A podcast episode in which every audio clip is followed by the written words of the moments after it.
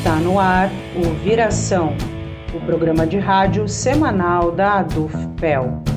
Todas as segundas-feiras, ao vivo, a uma hora da tarde, na Rádio Com 104.5 FM. Também disponível nos agregadores de podcast. Boa tarde, eu sou Gabriela Vensky e hoje recebo aqui o professor do Departamento de Sociologia e Política e presidente da Comissão para a Implementação de Medidas de Memória, Verdade e Justiça na Universidade Federal de Pelotas, Carlos Arthur Galo, para falar sobre a cassação de títulos honoris causa concedidos a pessoas centrais da ditadura, autoras de graves violações de direitos humanos no decorrer do período entre 1964 a 1985. Boa tarde, Carlos. Seja bem-vindo ao programa Viração. E, primeiramente, eu gostaria que tu te apresentasse um pouco mais aqui para os nossos ouvintes. Bom, boa tarde, Gabriela. Boa tarde a todas e todos que estiverem nos escutando. Eu queria começar agradecendo né, pelo espaço que está sendo concedido para nós eu estou falando aqui, obviamente, eu sou o Carlos Arthur Galo, eu sou professor de Ciência Política aqui da Universidade Federal de Pelotas e presidi essa comissão, né, que foi criada no gabinete da reitoria nesse ano. E, claro, eu estou falando aqui por mim, mas também representando de algum modo toda a coletividade que compôs a comissão comigo.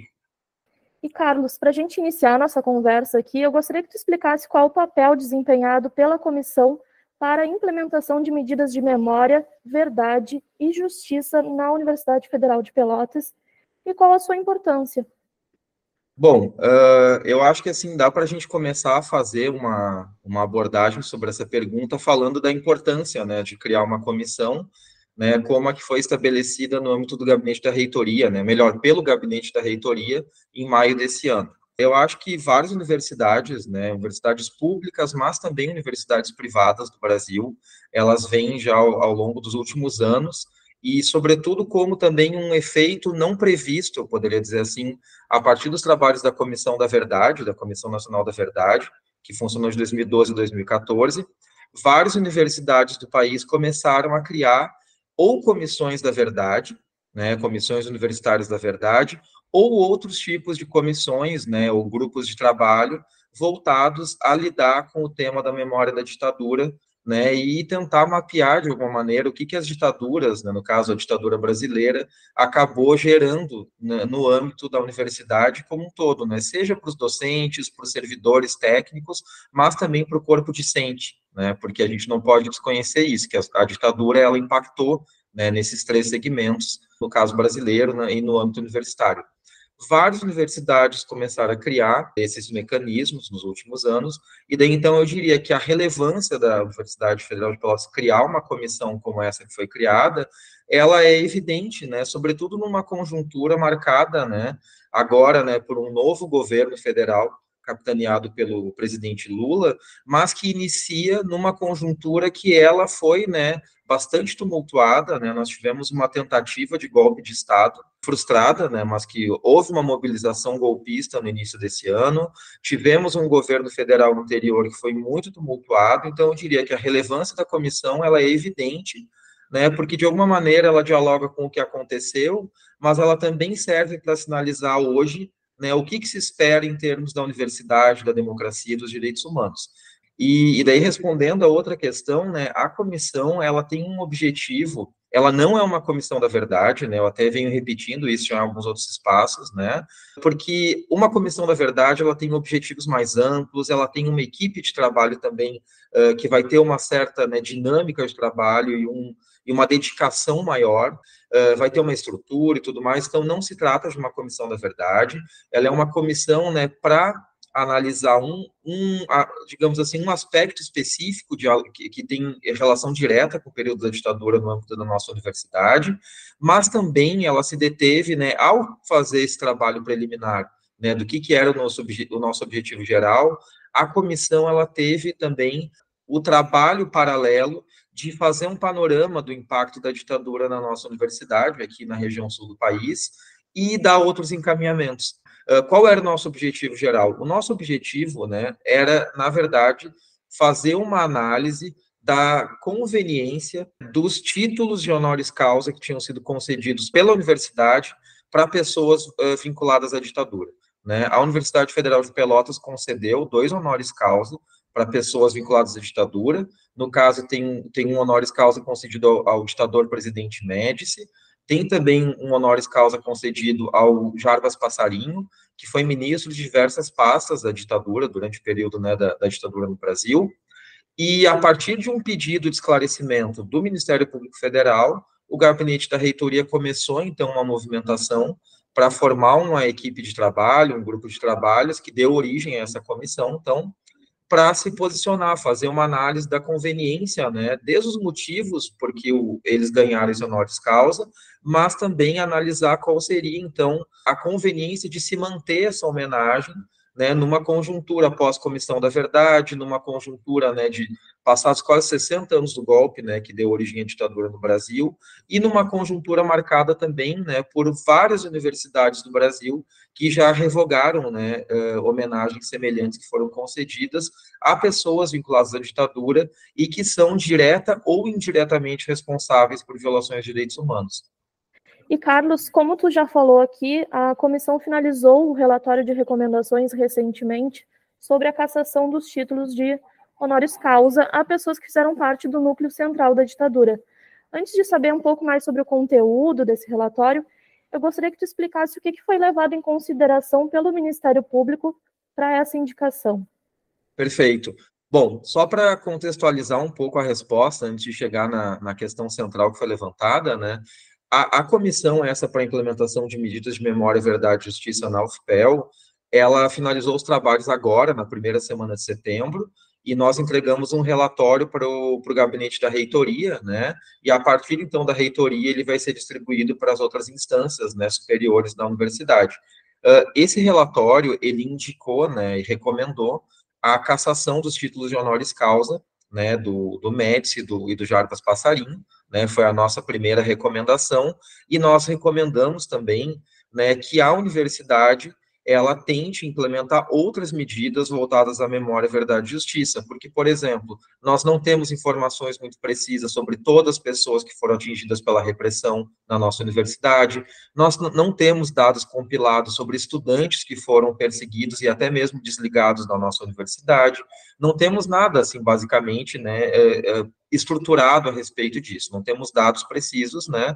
inclusive isso fez parte, né, de um dos trabalhos da comissão, para a gente entender também o contexto em que esses títulos foram concedidos. O Ministério Público Federal, no caso, né, ele mandou um memorando, né, para a universidade no final do ano passado, pedindo esclarecimentos sobre o que, que a universidade tinha feito até então, voltada à memória do período da ditadura, e inclusive demandando a universidade a, a indicar se havia né, concedido honrarias, títulos honoríficos a pessoas vinculadas à ditadura, e, sendo o caso, justificar se, existindo esses títulos, o que, que seria feito a partir disso. Então, no caso, o Ministério Público demandou essas coisas da universidade no final do ano passado,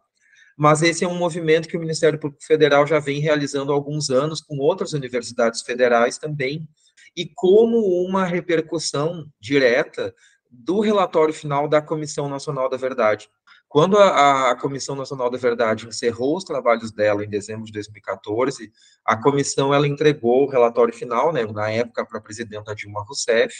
e uma das recomendações da Comissão Nacional da Verdade era né, de que todas as instâncias né, da federação né? E daí, no caso, qualquer órgão público vinculado né, à, à, federação, estados, municípios, e no caso abrangendo as universidades também, que tivesse concedido algum tipo de homenagem, revisasse né, a manutenção dessas homenagens. E daí, então, eu diria que a, a demanda do Ministério Público para a nossa universidade ela é uma consequência do relatório da Comissão Nacional da Verdade, que demora um pouco para chegar, né, no caso, mas ela é também algo que está vinculado a essa conjuntura, em que as demandas vão sendo direcionadas para outras instituições de ensino superior no país nos últimos anos, e outras instituições de ensino superior começaram a revogar ou não esses títulos que foram concedidos para outras pessoas, né? Porque no caso aqui da UFPEL, a gente tinha esses dois títulos concedidos para o ditador presidente Médici, como eu já mencionei, e por Jarbas Passarinho, que foi ministro, né?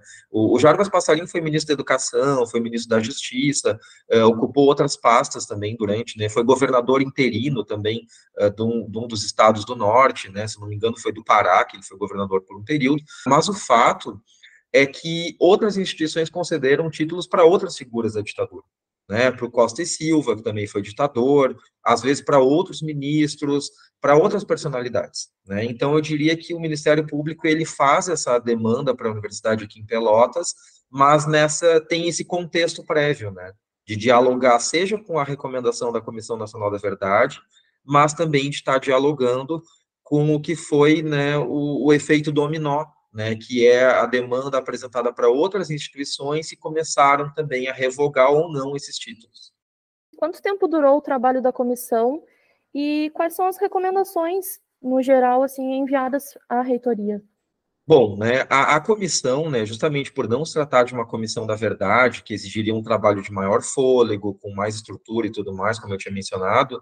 ela foi criada, so, sobretudo, né, focando nessa questão específica dos títulos honoríficos, né, que tinham sido concedidos durante a ditadura,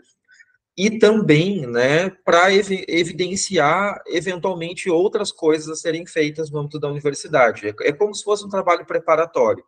Então, nós tivemos, num primeiro momento, né, um prazo de 60 dias de vigência. Né, ela foi criada em maio, finalmente, teve toda uma negociação, né, uma articulação prévia, feita pelo gabinete da reitoria no início desse ano, né, até a gente chegar à composição, né, que tinha eu presidindo a comissão, eu sou da ciência política, mas tinha também colegas da história, né, o caso da Alessandra Gasparotto, do direito, Marco Aurélio Fernandes, tinha pessoas da comunidade externa, né, o professor Renato Della Vecchia, da Católica, que é bastante conhecido,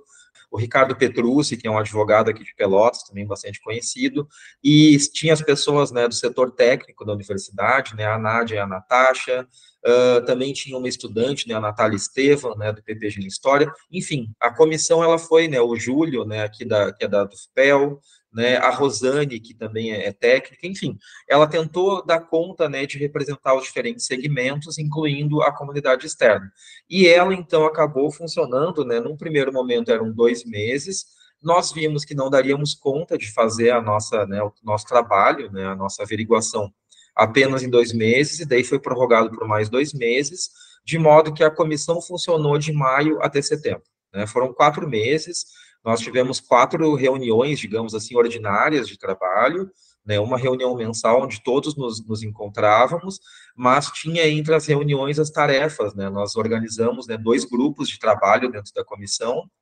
para tentar organizar um pouco a estrutura do documento da nossa pesquisa, né, de entender como que eles tinham ganhado os honoris causa, também mapear, né, o que seria a normativa que permitiu eles serem agraciados com o título na época, né, afinal a universidade tinha um regimento próprio naquela época para conceder esses títulos, a gente queria entender como é que essa dinâmica funcionou, a gente queria ver o que, que estaria em desacordo com a legislação vigente atual, para manter ou, ou não esses títulos vigentes, e queria entender também um pouco do impacto da ditadura na nossa universidade, já que não há muitos dados precisos sobre isso. Então, foi assim: o nosso trabalho foram quatro meses bem intensos, eu diria, e que a gente conseguiu descobrir muitas coisas, assim, tristes, mas ao mesmo tempo interessantes, né, da dinâmica repressiva no âmbito aqui da Universidade Federal de Pelotas. Essa concessão de títulos, como tu falou agora aqui há pouco, vocês também analisaram se elas seguiram as normas vigentes e o regimento da UFPEL. O que, que consta no processo como justificativa para essa concessão de títulos ter ocorrido?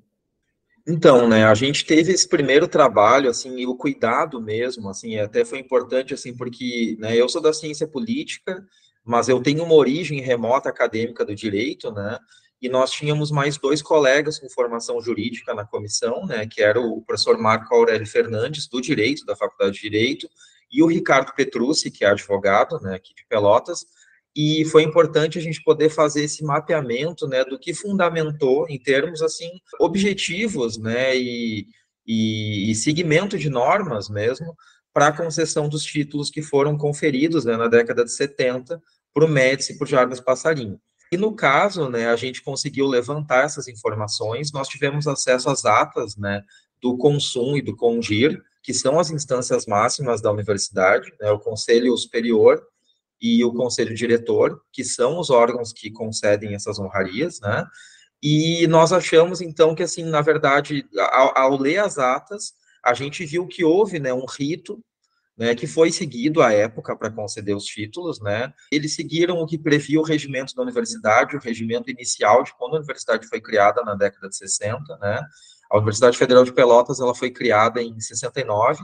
e daí pouco tempo depois da criação ela teve um primeiro regimento, né, que já foi modificado com o passar dos anos, né? E daí nós podemos verificar num primeiro momento isso. Bom, Uh, seguiu-se a regra, né, e, e, chegamos, né, verificamos que sim, a concessão dos títulos, ela seguiu todo o regramento que existia à época para que isso acontecesse, então a gente poderia dizer que juridicamente foi encaminhado da forma correta, e daí não aqui, aqui não é um juízo de valor se deveriam ou não ter concedido, mas é um juízo aqui jurídico no sentido de que, bom, cumpriu-se o rito previsto para tanto. O rito foi cumprido à época, e o motivo, né, daí nesse, no que toca ao motivo, né, que daí é algo um pouco mais subjetivo, tem que ser elencado um motivo para conceder uma honraria dessas. E o que prevê o regimento, tanto da época como as, as normas atuais, seria, sobretudo, né, uma pessoa que deu uma contribuição relevante para a educação, para a área da educação, para a universidade. E daí, claro, entra um pouco no plano da subjetividade. Não, nós não nós tentamos o tempo inteiro não não não adentrar nessa discussão tão subjetiva, mas o que as atas do né, que, que concederam os títulos para essas pessoas uh, registraram eram justificativas de que eles deram uma grande contribuição para a área, né, sobretudo também pelo vínculo, né, do, do, do Médici na época da criação da própria Universidade de Pelotas, né, no caso, a, aqui em Pelotas, a universidade foi federalizada né, no final dos anos 60, né, com a, né, já tinha as, as, faculdades livres, né, e daí elas eram vinculadas à antiga Universidade do Rio Grande do Sul, e isso acabou dando origem à criação da Federal de Pelotas, e daí, então, alguns dos motivos elencados foram esses, a contribuição na própria constituição da UFPEL como UFPEL, né, num primeiro momento, e depois, no caso né, do Jarbas Passarinho, a contribuição também econômica, né, que, é, que o Ministério da Educação tinha destinado, então, à, à universidade naqueles primeiros anos, então, da instituição, né, que ela estava se consolidando, né, no início dos anos 70. Então, assim, houve esse tipo de articulação desses argumentos por parte das pessoas da época, e seguiu-se o rito. Uh, o que nós verificamos com o trabalho da comissão é que hoje nós temos um regramento um pouco mais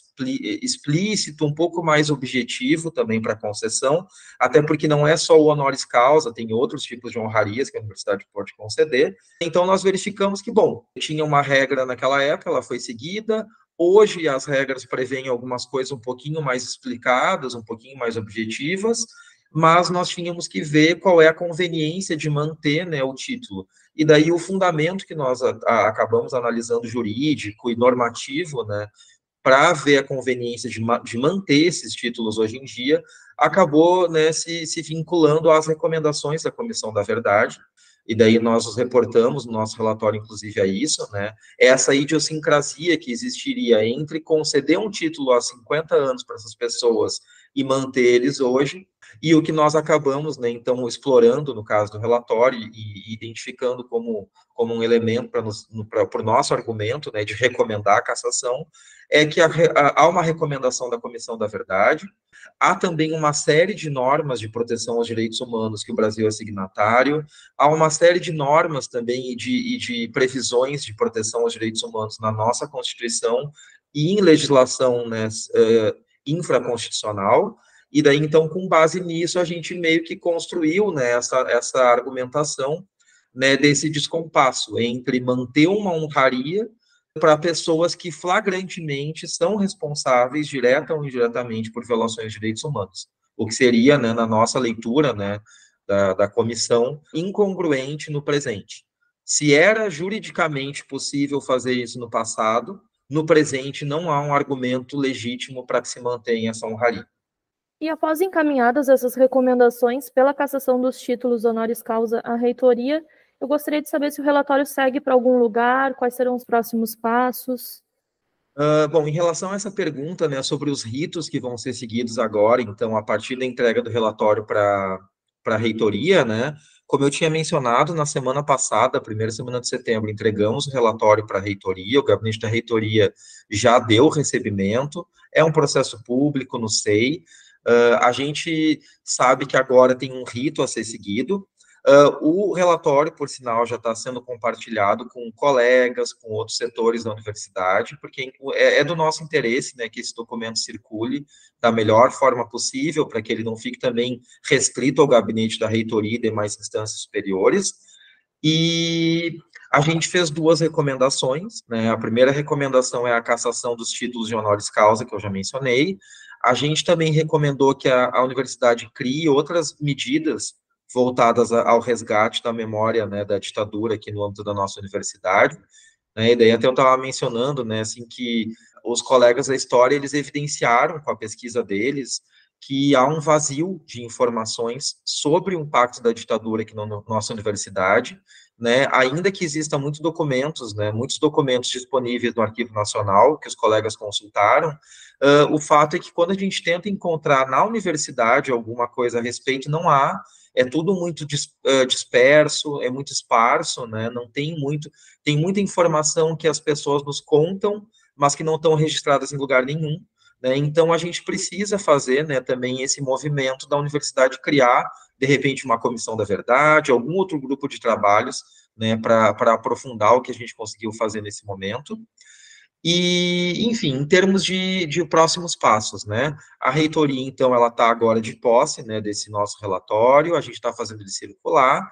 e agora o que acontece é o seguinte, a reitoria, ela ficou de encaminhar o, o, nosso documento para as instâncias superiores da universidade poderem avaliar né, o documento que nós produzimos, e finalmente se posicionar a respeito das recomendações que foram feitas, né? Uh, quais são esses, essas instâncias superiores? É o Conselho Superior Universitário, que é o CONSUM, e o Conselho Diretor da Universidade, que é o CONDIR, que são as instâncias que, desde os anos 60 e até hoje, são aquelas que referendam ou não a concessão de títulos honoríficos no âmbito da nossa universidade. Então, agora é isso, elas vão avaliar o documento que nós produzimos, e quando elas se reunirem, né, elas provavelmente vão se reunir mais para o final desse ano, elas vão provavelmente se pronunciar a respeito, então, das nossas recomendações, seja votando né, e aprovando as nossas recomendações, ou seja, também rechaçando elas pelos motivos que acharem convenientes, porque daí isso não compete a nós enquanto comissão, né?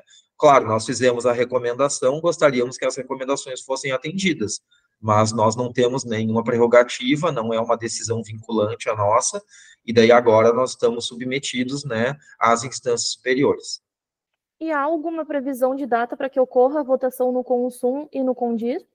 Então, a previsão de data, ela é, eu não tenho o cronograma, né, oficial das instâncias, né, mas há uma indicação de que seria na segunda quinzena de novembro e no máximo até a primeira quinzena de dezembro, que é quando essas instâncias costumam se reunir. Elas têm reuniões ordinárias semestrais, né? E então provavelmente nessa reunião aconteceria, né, essa manifestação das instâncias.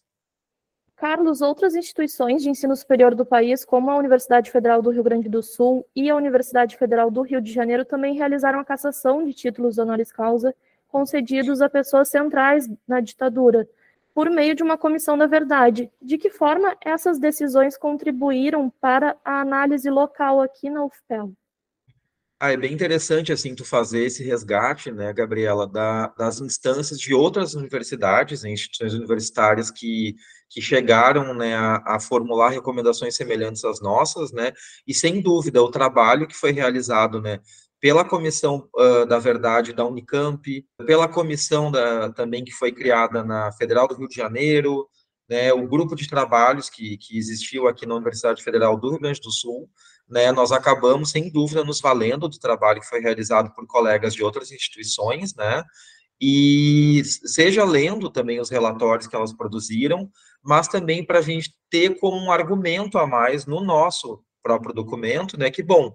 se eventualmente alguém se questionasse hoje, ah, mas é possível revogar né, um honoris causa que foi concedido, nós, nós poderíamos responder de maneira bem objetiva. Sim, tanto é possível que outras universidades assim o fizeram. Claro, nós não temos que fazer porque as outras universidades fizeram, mas o fato de outras instituições terem feito nos sinaliza que é possível de fazer e que é conveniente ser feito e que nós podemos, né, em última análise, fazer algo semelhante. Né? Então, eu acho que, sem dúvida, o trabalho de outras instituições, ele nos deu, um, um por um lado, assim, um exemplo positivo, né, de como proceder, mas deu também um exemplo no sentido de que era possível a gente fazer essa recomendação. Né? Não é uma recomendação assim tão, tão fora do padrão a que nós estamos fazendo, né? Afinal de contas, né, a gente como como a gente coloca no próprio documento, né? A universidade, né, ela tem o dever, né? A instituição da universidade pública, ela tem um dever com a sociedade de defender aqueles valores que a própria sociedade quer ver alcançados na, na, atual conjuntura. E se nós defendemos discursivamente democracia e direitos humanos, nós não podemos ser coniventes com a manutenção de uma homenagem que é destinada a pessoas que são responsáveis por violações de direitos humanos. Eu diria isso assim com total segurança, né, e com total assim clareza mesmo assim para qualquer pessoa que tenha dúvida. Não é compatível né, com, com a defesa dos direitos humanos da democracia, a gente homenagear uma pessoa que é diretamente envolvida em violações de direitos humanos. E agora eu vou deixar um espaço aqui no final, caso tu queira complementar alguma coisa que a gente não tenha conversado aqui. Bom, Gabriela, então, e demais pessoas estão nos ouvindo, assim, só para finalizar, queria só reiterar, primeiramente, o, o, agradecimento meu, mas também por tabela, né, o agradecimento da comissão né, pelo espaço que foi concedido aqui pelo, pelo programa, e é importante para nós poder também ocupar esse espaço aqui para compartilhar né, com todo mundo que está nos ouvindo uh, o que nós realizamos. E eu diria que, para mim, pessoalmente, assim, é, é, é, muito importante assim, a gente ter conseguido realizar esse trabalho no âmbito da universidade. Né? Obviamente, nós gostaríamos que, que a universidade tivesse criado uma comissão da verdade, propriamente dita, e implementasse outras medidas, né? Mas nesse momento o que foi possível foi criar essa comissão, mais assim com um foco específico, com um período de tempo menor para a atividade, né? Mas eu fico muito satisfeito com o trabalho que nós realizamos. Eu acho que ele é um trabalho que uh, eu fico bastante até orgulhoso assim de ter podido fazer parte da equipe que, que trabalhou a respeito desse tema e de podermos fazer essa recomendação para as instâncias superiores da universidade, sobretudo numa conjuntura né, de 2023, nós estamos há poucos meses dos 60 anos do golpe de Estado no Brasil, né, daqui a poucos meses nós completamos 60 anos do golpe de 64, então eu acho que inclusive é, é simbólico né, a Universidade Federal de Pelotas ter essa oportunidade histórica de, às vésperas dos 60 anos do golpe de 64, poder se manifestar, né, ou rechaçando ou mantendo, né, no caso, títulos que foram concedidos às pessoas, né, que já foram nominadas, que estão vinculadas à ditadura e que são responsáveis por violações que aconteceram no Brasil entre os anos 60 e 80. E, de alguma maneira, então, eu acho que é isso, né, é muito bom fazer parte desse trabalho, seja numa perspectiva de resgate da memória, mas também numa perspectiva de acreditar que isso não vai voltar a acontecer, né. Então, acho que é isso. Muito obrigado. Muito obrigada, Carlos. Uma boa tarde. E o programa Viração chegou ao fim. Hoje nós conversamos com o professor do Departamento de Sociologia e Política e presidente da Comissão para a Implementação de Medidas de Memória, Verdade e Justiça na UFPEL, Carlos Arthur Galo, que falou sobre a cassação de títulos honoris causa concedidos a pessoas centrais da ditadura. Uma boa tarde e até a próxima semana. O Viração é o programa de rádio semanal da Associação dos Docentes da UFPEL, a do Seção Sindical do Andes, Sindicato Nacional. Vai ao ar todas as segundas-feiras, à uma da tarde, na Rádio Com 104.5 FM. Você também pode ouvir o Viração a qualquer hora nos agregadores de podcast e no site da UFPEL. O programa é apresentado e editado pelas jornalistas Vanessa Silveira e Gabriela Vence. A coordenação é da diretoria da DUFPEL, biênio 2023-2025. A música que você está escutando é Welcome to the Show, de Kevin MacLeod, uma trilha de direito livre disponível em filmemusic.com Para mais notícias, acesse adufpel.org.br e arroba no Instagram, Twitter e Facebook. Se tiver alguma sugestão de pauta, escreva para imprensa.adufpel.org.br. Agradecemos a audiência e até mais.